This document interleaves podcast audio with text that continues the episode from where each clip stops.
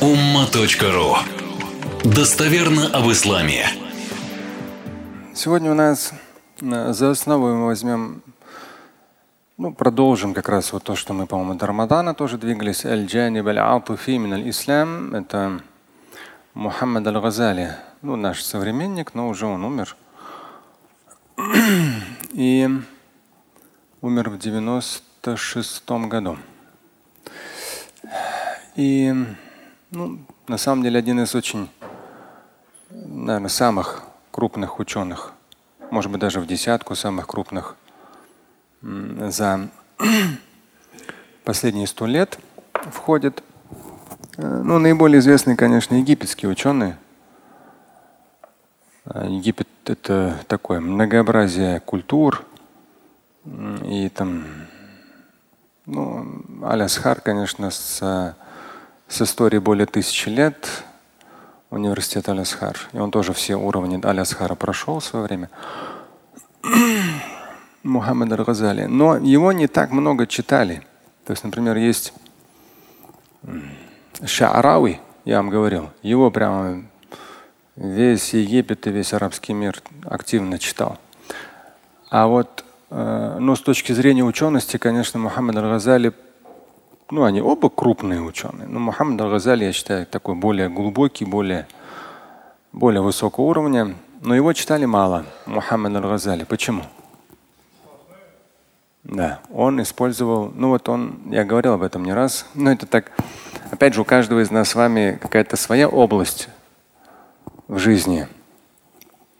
И мы часто хотим сделать, неважно, вы там режиссер, художник, музыкант, поэт, политик, бизнесмен, абсолютно неважно. Но вырабатывать свой стиль и э, вкладывать в это годы и десятилетия жизни, при том, что тебя не особо поймут. То есть очень часто многие э, шедевры искусства, архитектуры, науки, культуры, они осознаются уже после смерти того, кто это создавал. Осознается вся ценность. Ну и кому-то везет уже при жизни. Вот. И если у Шаарави уже было при жизни, потому что он говорил очень доходчивым языком Шаарави. Его книги везде продавались, все остановки автобусные, ну везде, где только книги есть, Шаарави прям в огромном количестве. Телевизионные передачи на государственном уровне, трансляции его выступлений. Потому что он говорил простым языком и амия, он говорил на диалекте египетском. Ну, то есть он говорил и на литературном, и постоянно на египетском. То есть в итоге доводил до самых-самых там неграмотных людей ценности ислама. Очень грамотно доводил. Очень. Ну, это Шаарави. Мухаммад аль-Газали, ну, даже вот чит, чит, его читать невозможно без словаря. Он использует очень много редких слов. Но за счет этих редких слов одна, я в свое время читал или слышал, не помню уже еще, когда был студентом. То есть он для себя определил, что он должен внести вклад именно в сохранение и развитие арабского языка, чтобы арабский язык ну, совсем не, э, да, то есть не упростился.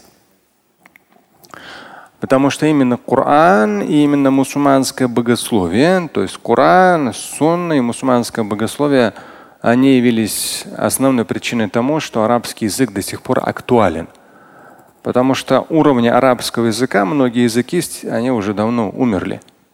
Их нету, они не применяются, потому что люди все упрощают. И вот одна из тем э, Мухаммад аль-Газали, я как-нибудь, иншаллах, сейчас вспоминаю, тоже есть один проповедник, но я его книг не видел. Но я помню, как студент, как я его слушал. И пока при переездах в начале нулевых, по-моему, я какие-то кассеты, свои аудиокассеты потерял. Но в, в мечети Аль-Асхар есть университет Аль-Асхара, при нем огромная мечеть древняя, аль, э, тоже Аль-Асхар. И в этой мечети был проповедник, ну, в 90-х, начале 90-х, когда я там случился, он был уже пожилым. По-моему, Аль-Бадави его звали. Мне вот все никак руки не доходят. Надо найти эти кассеты. Я прямо его заслуживался. Он заслушивался. Он так говорил, просто какая-то фантастика. Проповеди вел. Я всегда его все проповеди записывал на, кассеты, потом прослушал. Так что просто люди очень часто знают современное, ну не только современное поколение, вот это вот поколение последних 30 лет, они часто больше знакомы. Ну вот многие из вас слушали Коран в таком медленном исполнении, с переходами, с повторениями. Многие слушали. Ну, возможно, только после того, как я вам говорил. Обычно, ну, такой обычный саудийский стиль. Вот так ровно, ровно, ровно идет, идет. Такой быстрый стиль. Он как появился, все его слушают. Но именно вот э, египетская школа специальных подготовки чтецов вот за последние там сто лет у них там такие чтецы выходили. Э, то есть, ну, они просто, опять же, я все это на аудиокассеты записывал, видеокассеты, тоже все так подрастерялось. Но это есть сейчас в интернете, если посмотреть, чтение Корана посмотреть там. Они когда берут просто там фатиху, и чит, раскручивают, раскручивают, раскручивают. То есть они ее читают таким стилем, другим стилем, третьим стилем, четвертым стилем. И, и ну это что-то, это когда ты слушаешь, там вообще мозг улетает. То есть там столько нюансов, тем более, если ты понимаешь текст, там столько нюансов. Они прямо звучанием, переходами звуковыми делают акценты, прям как будто открывается смысл, открывается смысл. Прямо ты поражаешься. То есть и звучанием, и еще и смысл тебе открывается. Но это египетская школа. В Саудии такого нет, в других странах такого нет. Ну, может, каких-то есть, не знаю, но основные, самые известные частицы Корана именно такого уровня это египтяне. Ну, как и ученые тоже. Такого уровня это египтяне. Но есть из Сирии несколько, да.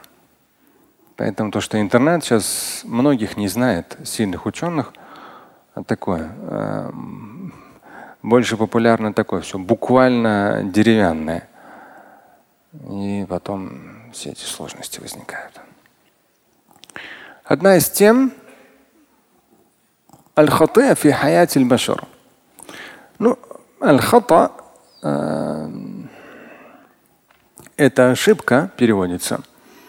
Э, в хадисе сказано «Руфи ан уммати аль-хата ва алейх» достоверно известный хадис, посланник Божий говорит о том, что мои последователи не ответят за то, что совершено по ошибке, по забывчивости и по принуждению. Но, но в то же время хатыа и в Коране, и в хадисах употребляется с, точки зрения ну, смысла, и нагрузка переводится как грех. То есть, но он не такой, как прямо таки очень большой грех. Ну вот те грехи, которые очень часто человека сопровождают по жизни. Вот это хаты, а само слово, оно такое промежуточное. Оно и дает смысл ошибки, и дает смысл греховности. И здесь уже в зависимости от того, как фактически человек поведет себя в словах или делах. Ну, как в хадисе сказано, что за мысли мы не отвечаем, пока то или иное греховное не проговорим. То есть мы отвечаем за слова и за дела. И вот есть некая такая э, черта определенная, когда просто э, ошибки, они как бы, ну так, э, пролетают и прощаются. Есть посерьезнее ошибки, а есть уже там уже граничащие с грехами или уже являющиеся грехом. И есть уже каба ирда, то есть это большие какие-то грехи. Здесь очень интересную тему одну он раскрывает, я попробую вам раскрыть. Аль-хатия фи то есть э, ну, грех – но именно вот со, с учетом ошибки э, в жизни человека. وهذا المعنى يحتاج إلى إيضاح ينفي التناقض بين منطق الخضوع الواجب لله وما تنزلق إليه طبع الأناسي من أخطاء وخطايا. Он говорит, вот это вот смысл самого даже названия хатыа фи хаятиль вообще хатыа. Мана, вот этот смысл, он яхтаджиля идах, требует раскрытия. Янфи аттанакут, чтобы исключить противоречие между бейна. С одной стороны, мы должны быть в обязательном порядке покорны Богу,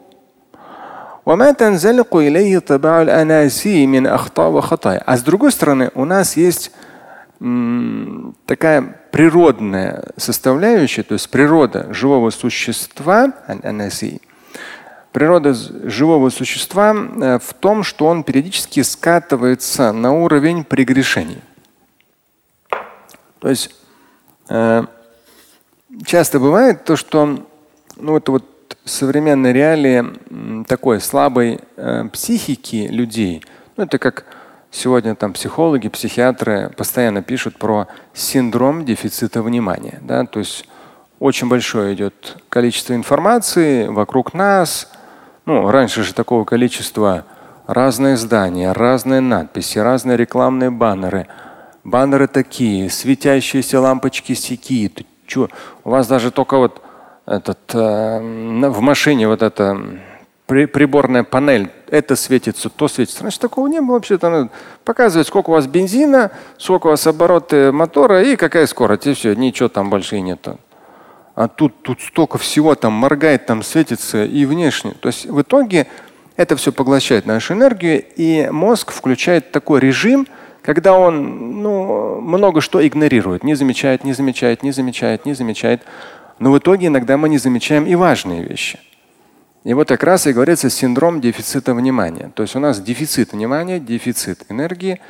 И вот что-то важное мы как-то так в итоге оставляем без внимания. Это я могу много примеров на этот счет даже по семинарной тематике приводить, но вы поняли. И вот здесь, по сути дела, даже при нормальном здоровом раскладе, когда ну, нет у нас такого количества отвлекающих факторов, все равно мы по природе своей скатываемся к ошибкам и грехам. Ну, такова наша природа. Мы не идеальны, мы не ангелы. У человека вот природная составляющая, что она вот нас тянет. Здесь вот это танзелику глагол скатываться. То есть все равно вот нас тянет сила земного притяжения. Она нас тянет Эм, именно вот каким-то ошибкам, прегрешениям и прегрешениям. Вот, вот есть некий танакот, да, противоречие как бы. С одной стороны, человек верующий должен быть покорен Богу, с другой стороны, его природа, то, что он не ангел. Он периодически ошибается, совершает какие-то грехи. И вот те люди, которые не могут понять вот, э, всю взаимосвязь вот этих двух вещей, тем более если у них психика травмирована, не знаю, там интернетом, телевидением, каким-то домашним насилием, еще что-то, то заходя в религию, они, у них начинаются какие-то крайности. То есть каждую мелочь они начинают превращать в какой-то большой грех, мучают себя. С другой стороны, так как им нужно быть покорными Всевышнему, они начинают там все вся от всего закрываться, со всеми ссориться, от всего дистанцироваться. И вот начинается такое состояние. Это как раз вот это состояние, в свое время общался э, один специалист по, э, когда был в Казахстане, меня там приглашали местные э, как раз там генеральный прокурор. Ну, это несколько лет назад было. Он попросил провести для генеральной прокуратуры по-моему, двухдневный, что ли, я семинар провел.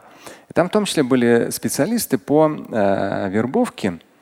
Интересно они говорили, то есть Э, с некоторыми пообщался, насколько это все проходит. То есть людей в определенное состояние. Знаете, в какое время обычно это происходит? В время суток, знаете?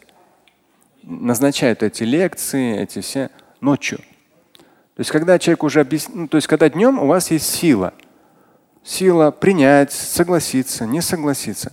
А когда ночью, ну у кого семья, работа, учеба, ты уже никакой, и на подсознательный уровень информация очень быстро заходит. И когда человеку говорят, ты должен быть покорен Аллаху, смотри, тут такие грехи, тут такие грехи, ты должен, ты должен, ты должен, ты должен. И человек хоп, и начинает уже везде грехи видеть. Даже нормальные люди, к сожалению, они тоже, когда начинают этим путем идти, это очень опасный путь. Значит, в этом это грех, то грех, о, здесь я сомневаюсь, тут я сомневаюсь. Это очень такой сатанинский путь в итоге приводит к какой-то либо крайней радикализации, либо вообще опустошению психологическому. И, ну, даже иногда по соцсетям я смотрю, люди спрашивают, вопрос один смотрю, второй вопрос. То есть пока я вот веду еще свои странички, триллионер.лайф прямо ну, отслеживаю. И видишь людей некоторых, которые с аватаркой. Ты видишь уже, ну реально у человека начинает крыша чуть-чуть съезжать, у него вопросы еще какие-то странные, еще какие-то странные. Потом он даже говорит, а у вас нету знакомого, один так сказал, у вас нету знакомого мусульманина э, психотерапевта или там психолога. Ну, то есть человек уже понимает, что у него голова конкретно едет. Но здесь не надо через аяты и хадисы способствовать тому, чтобы голова дальше съехала. То есть аяты и хадисы должны, наоборот, помогать укреплять психику человека. Это очень важно, я периодически об этом говорю, потому что реалии таковы современные. И вот здесь как раз он очень хорошо говорит о том, что да, есть некое противоречие. И вот сейчас он хорошо раскроет это. Есть некое противоречие, причем он это писал не, не в период соцсетей, да, он написал там, там в 90-м году примерно, ну, в 80-х и 90-м. И он говорит, да, есть некое противоречие. С одной стороны, вот это вот аль-худу аль-ваджиб, да, лиля, то есть покорность Богу в обязательном порядке. Хорошо. А с другой стороны, то, что человек скатывается по природе своей на уровень каких-то прегрешений. Да, и вот как это все? Тут у него природа такая, а тут у него обязательность и обязанность пред Богом такая. Как это увязать? Гунака аглатун галат. Аглат, ну такое немножко звучание у слова тяжелое. Ну галат это ошибка, да. أغلاط تقع دون أن تتجه إليها الإرادة اتجاها بينا بل تكاد تقع دون إرادة Говорит, например, есть галат. Ну, галат, какие-то ошибки. И даже если вот смотреть взаимоотношения родители-дети, вот, или даже когда вы выстраиваете взаимоотношения с собою, очень важно не задавить не использовать э, какого-то такого насилия, принуждения. То есть, к сожалению, иногда вот люди идут этим путем и в отношении себя или тех, кто рядом. И ну, какие-то вплоть до нездоровых форм. Это как однажды одна э, женщина говорит, говорит, представляете, сегодня там муж моей сестры, она беременна, так как он не вста, она не встала на утренний намаз, прострелил ей ногу. Ну реально больной конкретно, ну больной, да?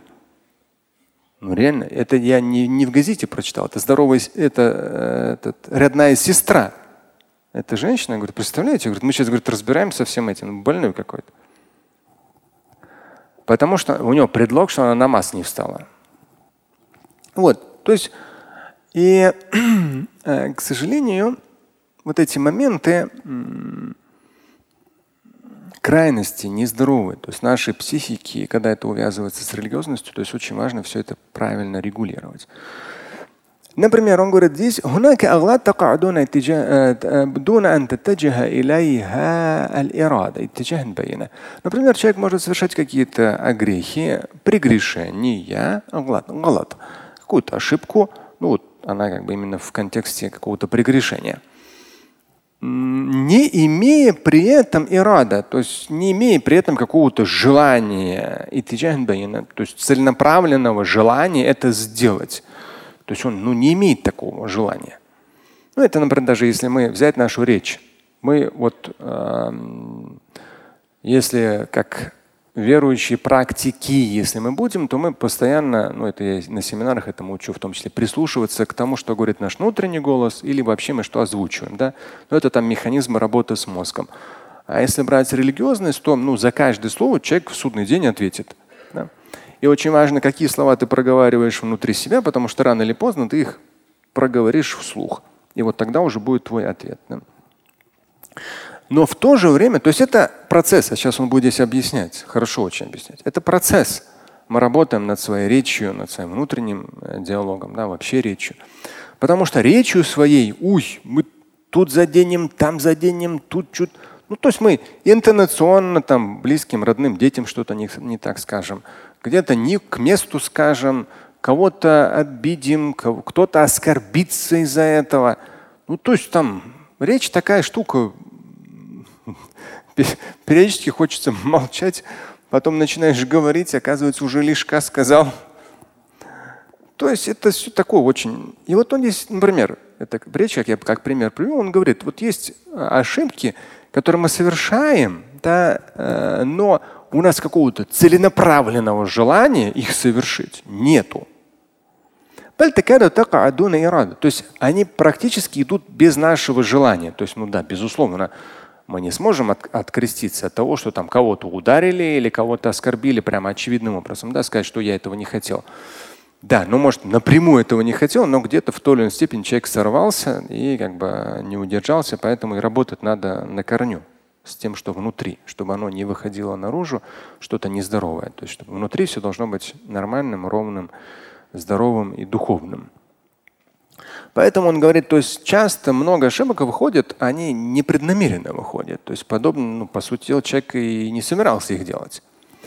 И вот здесь интересный пример. Ну, например, говорит, ход مثلا عمل الطباعة في جمع الحروف والكلمات.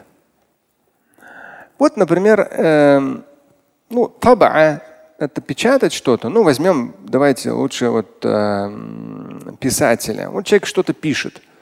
И в итоге буквы собираются в слова, слова собираются в предложения, предложения собираются в абзацы.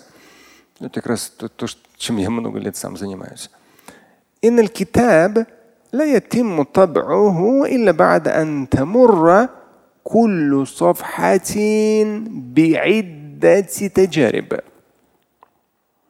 И он говорит, книгу мы не получим, не получим того уровня, когда уже возможен таба, печать, кроме как после того, как мы проработаем каждую страницу энное количество раз. Да? То есть, ну, как я говорю, у меня опыт там. Ну, я еще когда студентом начинал писать, ну, если брать так более конкретно, с 97 -го года, да, и вот там примерно 24-25 лет пишу.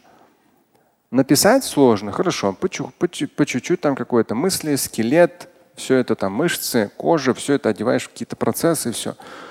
Ты пишешь, ты написал. Это очень сложный процесс написать. Потом надо себя заставить перечитать. Неохота читать, потому что ты очень здорово устал, пока писал. Мозг думает, что все, уже хватит. Потом нужно перечитать. Ты перечитываешь. Оказывается, здесь надо такое слово подобрать, здесь вот это, здесь что-то забыл, здесь что-то неправильно поставил, при том, что ты грамматикой владеешь, там все это пунктуация. Хорошо. Ты находишь ошибки, да, всегда находишь. Когда перечитываешь, заставляешь себя перечитывать. Потом ты отправляешь редактору. Редактор еще находит те ошибки. Ты их смотришь, утверждаешь, смотришь, влияет это на смысл или нет. То есть то или иное. Дальше. Это тоже заставляешь себя все перечитать, понять. Я это называю Помните кто-нибудь из вас, как я это называю? Ты доводишь текст до состояния, когда он звучит. У текста определенное звучание. Одно, когда это просто отдельные слова, некоторые книги их невозможно читать. Какой-то вода, вода, вода, какие-то слова, предложения. То есть ты нет вот этого. А когда э, ну, так грамотно написано, то там, если ты выходишь на волну текста, может быть, даже перечитывая, как вчера, интересно, одна подписчица говорит, я взяла вашу книгу «Стань самым самым богатым». Раз прочитал. Ну, вроде все понятно но проблемы жизни не начали решаться. Второй раз перечитала, вроде там через полгода или год, вроде все понятно, ну так. А потом, говорит, вы же там говорите, что нужно писать, там есть задание. Я начала писать. Вообще, говорит, как будто я ни разу не читала. Но это тоже нейробиологи говорят, когда вы пишете, работаете с ручкой, вы прорабатываете, вы думаете на бумаге, включается. То есть только тогда начала, она начала слышать, что я там сказал. И она говорит, за три месяца я все свои глобальные проблемы решила. То есть она там нашла ключи для решения проблем, применила, и говорит, вообще говорит, поразительно. А до этого говорит, все как будто в какую-то пустоту. Но изначально текст должен быть таким, что он наполнен да, мудростью, правильностью, достоверностью, и он вот звучит. Довести его до звучания очень сложно. И в первую очередь сложно с точки зрения внутреннего сопротивления. Неохота возвращаться к тексту, перечитывать. И это у каждого свое. У инженера свое, у архитектора свое, у писателя свое, у богослова свое. У каждого это свое. Нужно возвращаться, возвращаться, возвращаться. И еще потом, когда уже текст готов, редактор, все, потом дальше идет литературный редактор.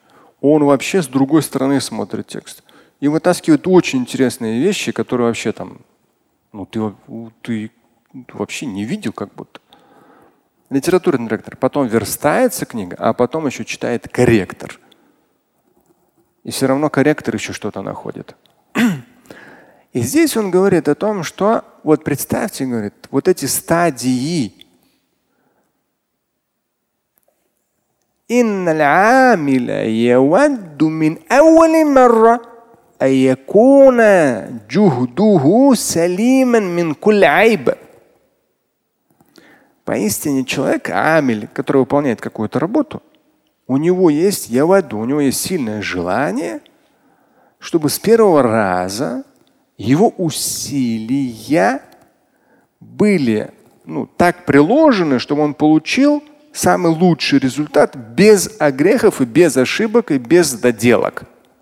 Ну, каждый это хочет. Человек, который когда занят каким-то делом. وهو بإرادته وبصره وأصابعه يجمع الحروف والكلمات على أساس تحري الصواب ومع ذلك يقع في الخطأ برغمه لأن قصور قواه يغلبه. Интересно, говорит. Человек очень хочет. Он включает свое зрение, он включает свои руки, да, там, рукой ли мы пишем, сначала прорабатываешь все рукой, потом печатаешь на компьютере, потом перечитываешь. То есть человек включается полностью с силой своего желания, зрением, пальцами своими, собирает все эти буквы в слова, слова в предложение, в итоге текст. И он очень сильно хочет все правильно сделать. Он тяп-ляп не делает, он очень ответственно к этому подходит. И все равно, вопреки всему этому, появляются ошибки. Почему? Потому что его сила, она имеет кусур. То есть, ну, такой смысл, что она несовершенна. Человек несовершенен по всем параметрам. То есть он совершенен как творение Божье, да, но как тот, кто может сразу что-то совершенное выдать, он не является таковым. То есть вот человек совершенен как творение Божие, да, правильно это поймите, но при этом мы свое совершенство всю жизнь оттачиваем. То есть мы Богом заложенное в нас совершенство, мы его нарабатываем всю жизнь.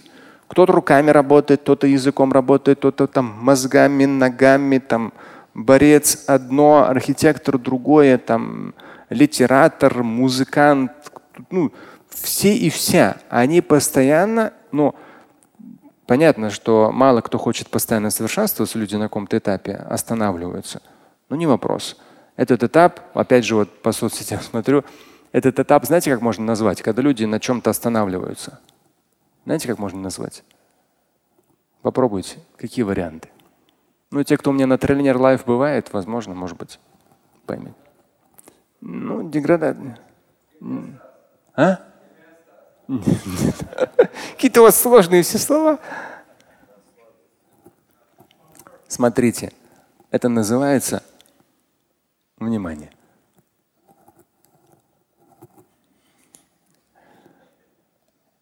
работаю на зарплату.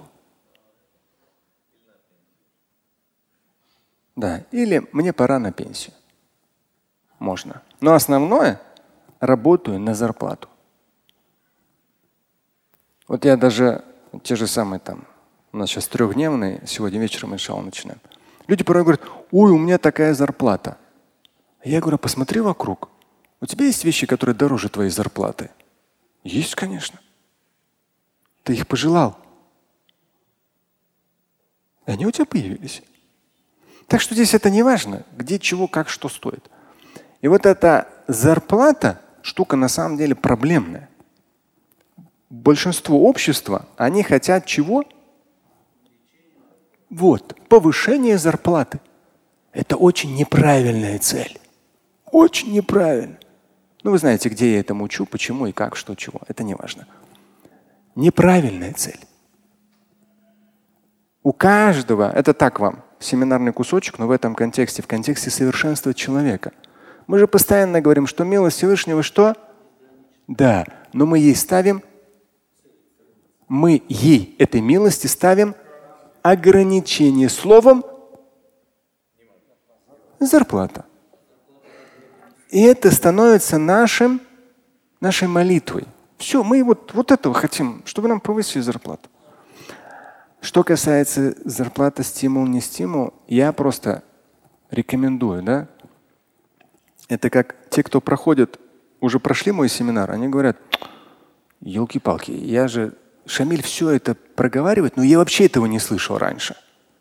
Но когда человек проходит прокачку трехдневную, мои же слова, он говорит, да говорит, он же говорит, постоянно делится ценной информацией. Я просто не мог понять это. На самом деле я и постоянно ею делюсь. В проповедях, вазах, в книгах, вообще бесплатно. Но люди схватить это не могут. Большинство. Но уже когда три дня прокачает мозги, он такой, если кто из вас триллионер лайф смотрел, там с этим, с терминатором там, и так далее, то есть такая замена мозгов там происходит, да хоп, и человек уже то же самое, но начинает слышать совсем по-другому. Но все же вам информационным бонусом я очень желаю, чтобы в первую очередь мусульмане были что? Да.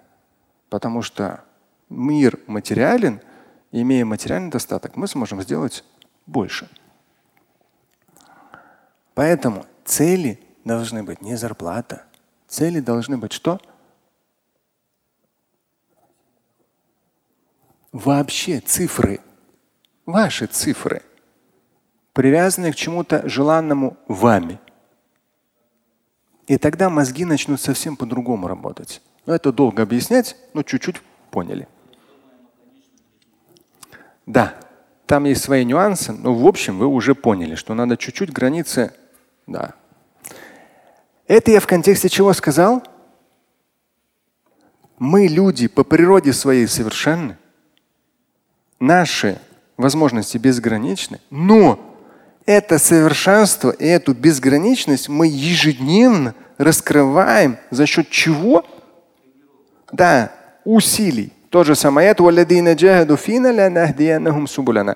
кто прикладывают усилия, мы им открываем благословенные пути. Возможно, оп, открывает. Ну, человек джухт, валядин, те, кто стараются. Ну, мало кому охота стараться, когда есть много развлекательного контента, почти бесплатного. Поэтому важно. И вот здесь в контексте грехов.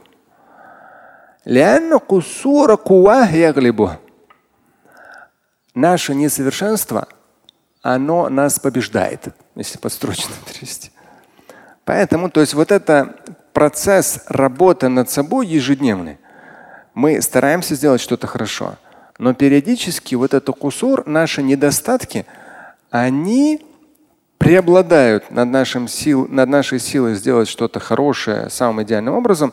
И вот это вот противостояние, оно происходит постоянно. То есть, по сути дела, человек ну, должен постоянно находиться в этом процессе доводки. Я вам ну, реально отвечаю, да, то есть вот даже вот эта книга. То есть эти состояния, я сам себе говорю, когда я, у меня это закончится, эти периоды, я пока думаю, ну, я говорил, что супруга сказала, Шамиль, еще 40 лет ну, по крайней мере, богословских. Может, не бизнесовых, но богословских. Вот даже эта книга интересна. Она писалась с конца 90-х. Я все равно к ней возвращался. Реально, неохота. Я же уже написал. Возвращаешься. Есть еще вот этот момент. Люди уточняют, они здесь не понимают, раскрой. А вот эта тема, давай заставь себя, напиши. Те, кто из вас были в будни э, сентябрь, октябрь, ноябрь, декабрь, я написал в итоге 10 новых тем. И они вошли в новое издание этой книги. Сейчас она готовится. По такферитам там, и так далее. Вот эти все исторические там, богословские моменты. То есть заставь, доводку сделай, все равно доделай, перечитай. И потом я еще все перечитывал. То есть это такие А4, такие блоки. Все перечитываешь, сверяешься номер хадиса. Это то, чтобы куда-то что-то не ушло. Все сверяешься, сверяешься, сверяешься. Все звучит, все правильно, все на месте. Отлично. И вот и раз, и два, и три, и в итоге ты получаешь все лучший результат. Может, и раньше был тоже хорошо, конечно. Если она в первом своем издании осталась бы, тоже было бы очень хорошо.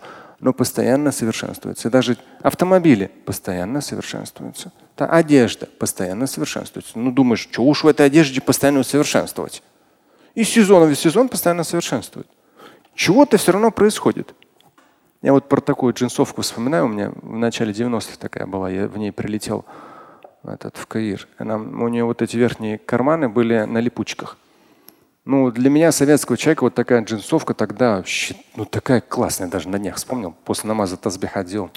Где это, думаю, интересно, моя джинсовка? И она меня спасла от вора. В автобусе, когда много людей, вора они так очень легко заходят в карманы. Я слышу, чик, открывается, там на липучке, чик. И у меня автомат, ну, я стараюсь всегда быть спортивным, автомат отсекаю его руку и через людей, потому что очень тесно вижу его глаза такие испуганные. Но они очень, то есть воры, конечно, у них своя там система ценностей. Поэтому, то есть мы вот постоянно каждый из нас должен не забывать о том, что есть что совершенствовать. Когда человек говорит, ой, у меня конкуренты, сейчас мой бизнес там умрет, еще что-то. Это говорит о чем? Он не развивается. Послушай, этот конкурент, он просто более голодный, более целеустремленный. И он, а ты уже наелся такой жирный кот, уже решил, что ты всего достиг. Конечно, тебя жизнь подвинет и выкинет. При том, что сегодня возможностей очень много. Постоянно совершенствоваться, в том числе и бесплатно.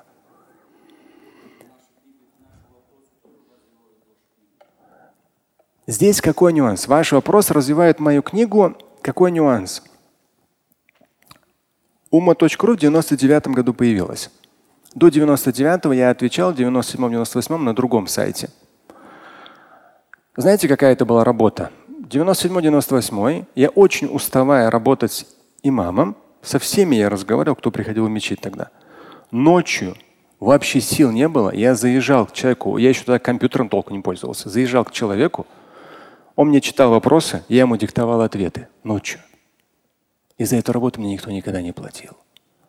Когда появился ума.ру, всю почту, а я ранним утром до 7 утра приезжал на работу сюда и часами сидел и отвечал. Но из того, что я ответил тогда, в книгах появилось примерно 20%. Потому что остальные 80 были повтором. Но я отвечал. Нет. Работа это когда вам платят. Это больше можно назвать ответственность пред Богом. Нет. Работа это когда платят. Это духовное, это ответственность пред Богом. И у каждого это есть. И по нашим детям. Нам неохота что-то им объяснять. Тебе никто за это не оплатит.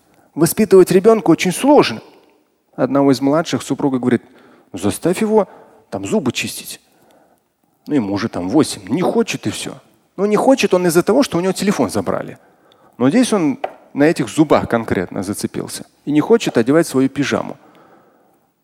А я не хочу его заставлять. Это представьте в голове родителя, тоже уже немножко подуставшего за целый день. Вот как ты, ты должен подумать, продумать и так далее, чтобы ребенка не, там, не затерроризировать, не травмировать, но при этом, чтобы он и одел свою эту пижаму и почистил эти зубы. Да? Потому что ты в итоге ты его делаешь постепенно самостоятельным человеком. Ты его выводишь в жизнь, но ты его выводишь 20 лет ежедневно. И это не работа.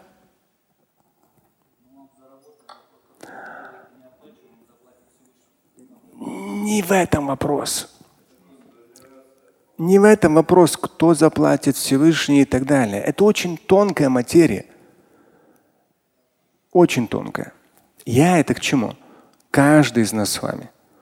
У нас есть много нюансов, даже касательно наших детей, нашей семьи, касательно нашего тела. Да? То есть нас никто не заставляет, но мы с этим работаем. И один из главных побуждающих факторов, да, наша вера и ответственность за то, что нам отвечать в судный день. Но мы ежедневно выбираем. Можем взять себе объем 10%, Можем взять себе объем нагрузки 50%, а можем выдать все 100. Да. Но знаете, что сложнее всего? Он говорит, ну поэтому есть 100 уровней рая. Все правильно. Но самое сложное в жизни, знаете что? Сейчас. Самым, самым сложным в этом процессе, знаете, что является? Вот то, что мы сейчас говорим, процесс самосовершенствования. Человек прорабатывает, дорабатывает, совершенствует. То есть создает какой-то очередной шедевр. Самое сложное, знаете что? не останавливаться десятилетиями. И как бы тебе не пакостничали, не гадили, и не оскорбляли и не унижали. Потому что каждый из нас должен понимать. Недавно даже супруга мне показала, какая-то книжка вышла в интернете. Я говорю, слушай, зачем мне читать, смотреть не хочу, гадость какая-то. Но интересно, оказывается, в интернете есть вещи, пропагандируют, что родителям рожать детей это плохо. То есть я не знал. Мемы такие, которые показывают, что дети, например, там картинка, ребенок головой в унитазе, и написано, я учу его плавать. Или картинка, такая тетя держит двоих детей, у одного изо рта вот так льется, у другого из попы вот так льется. И говорит другой женщине, говорит, вот, говорит, надо детей иметь, ты что, это очень важно. То есть я не знал, что, представляете, то есть пропагандируется то, ну что есть сейчас в Европе, в Америке много. Люди не хотят рожать детей. Зачем такой напряг? То есть в современных реалиях люди много чего не хотят. И каждый из нас с этим сталкивается в той или иной степени.